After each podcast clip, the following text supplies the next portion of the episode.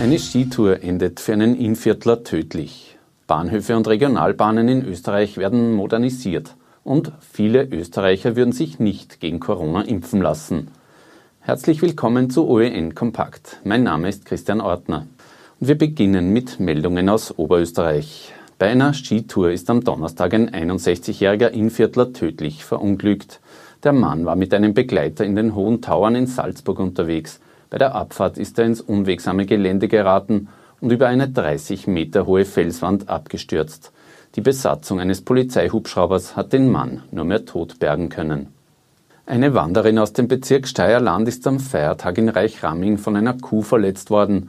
Die 66-Jährige und ihre zwei Freundinnen haben dabei die seit dem Vorjahr geltenden Verhaltensregeln auf den Almen völlig missachtet.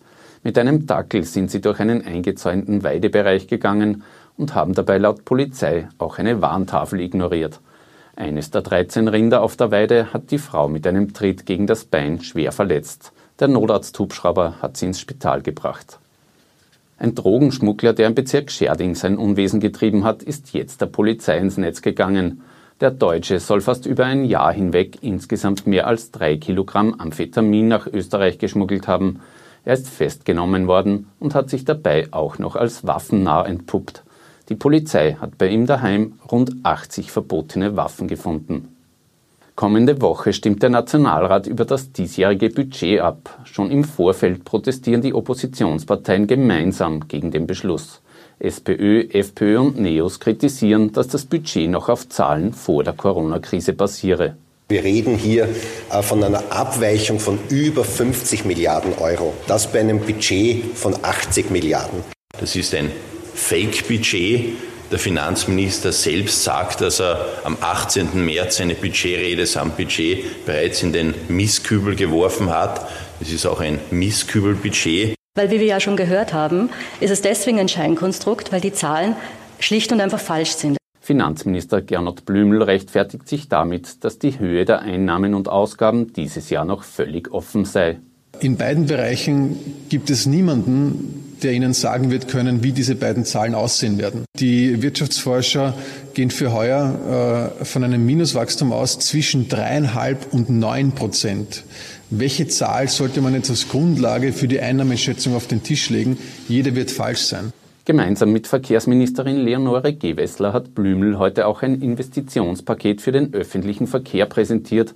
Insgesamt will die Bundesregierung dafür mehr als eine halbe Million Euro in die Hand nehmen.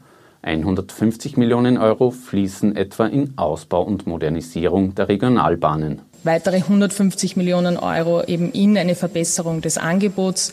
Da geht es darum, äh, mehr Flexibilität auch zu haben, zum Beispiel in, ähm, am Tagesrand, bessere Verbindungen für Pendlerinnen und Pendler, aber auch eine bessere Anbindung von touristischen Angeboten in Österreich. Um weitere 250 Millionen Euro sollen die Bahnhöfe in Österreich modernisiert werden.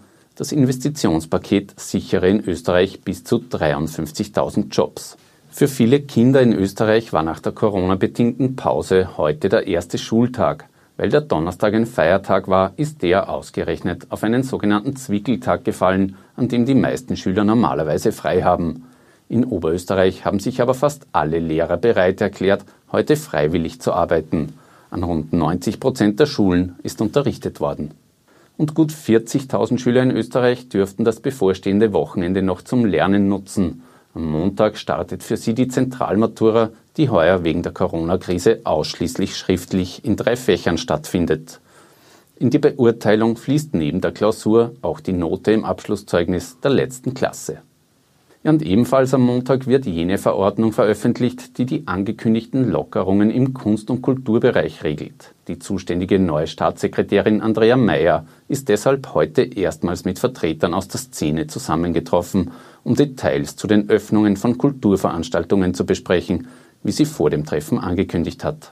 Der Sinn ist, heute noch viele Fragen äh, mit der Branche zu klären, äh, einfach auch noch Inputs zu bekommen, was wichtig ist, was wir bedenken müssen für die Öffnung, wie das für die einzelnen Branchen äh, aussieht. Das Ziel ist, dass wir praktikable Lösungen, praktikable Bedingungen ermöglichen, aber auch den Schutz sicherstellen. Vorgesehen ist, dass in einem ersten Schritt ab 29. Mai Kulturveranstaltungen mit bis zu 100 Gästen zugelassen werden.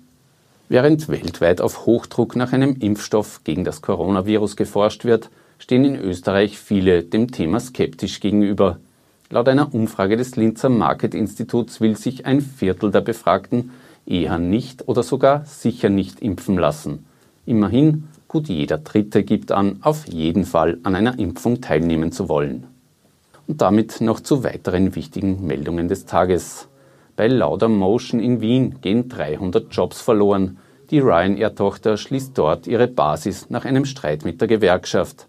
Die hat einen neuen Kollektivvertrag mit deutlich niedrigeren Löhnen nicht akzeptiert und ein Ultimatum der Billig-Airline verstreichen lassen. Im Süden von Pakistan ist am Freitag ein Passagierflugzeug über einem Wohngebiet abgestürzt. Mehr als 100 Menschen haben sich an Bord befunden. Sie alle dürften ums Leben gekommen sein, sagt der Bürgermeister der Metropole Karachi, wo die Maschine eigentlich hätte landen sollen. Und zum Abschluss noch eine erfreuliche Meldung für Fußballfans. Die heimische Bundesliga gibt es nach der Corona-Pause bald wieder im Free TV zu sehen. Der ORF hat sich die Rechte für 15 Geisterspiele der am 2. Juni startenden Meister- und Qualifikationsgruppe gesichert. Damit verabschiedet sich das Team von OEN TV für diese Woche. Wir wünschen Ihnen ein angenehmes Wochenende. Auf Wiedersehen.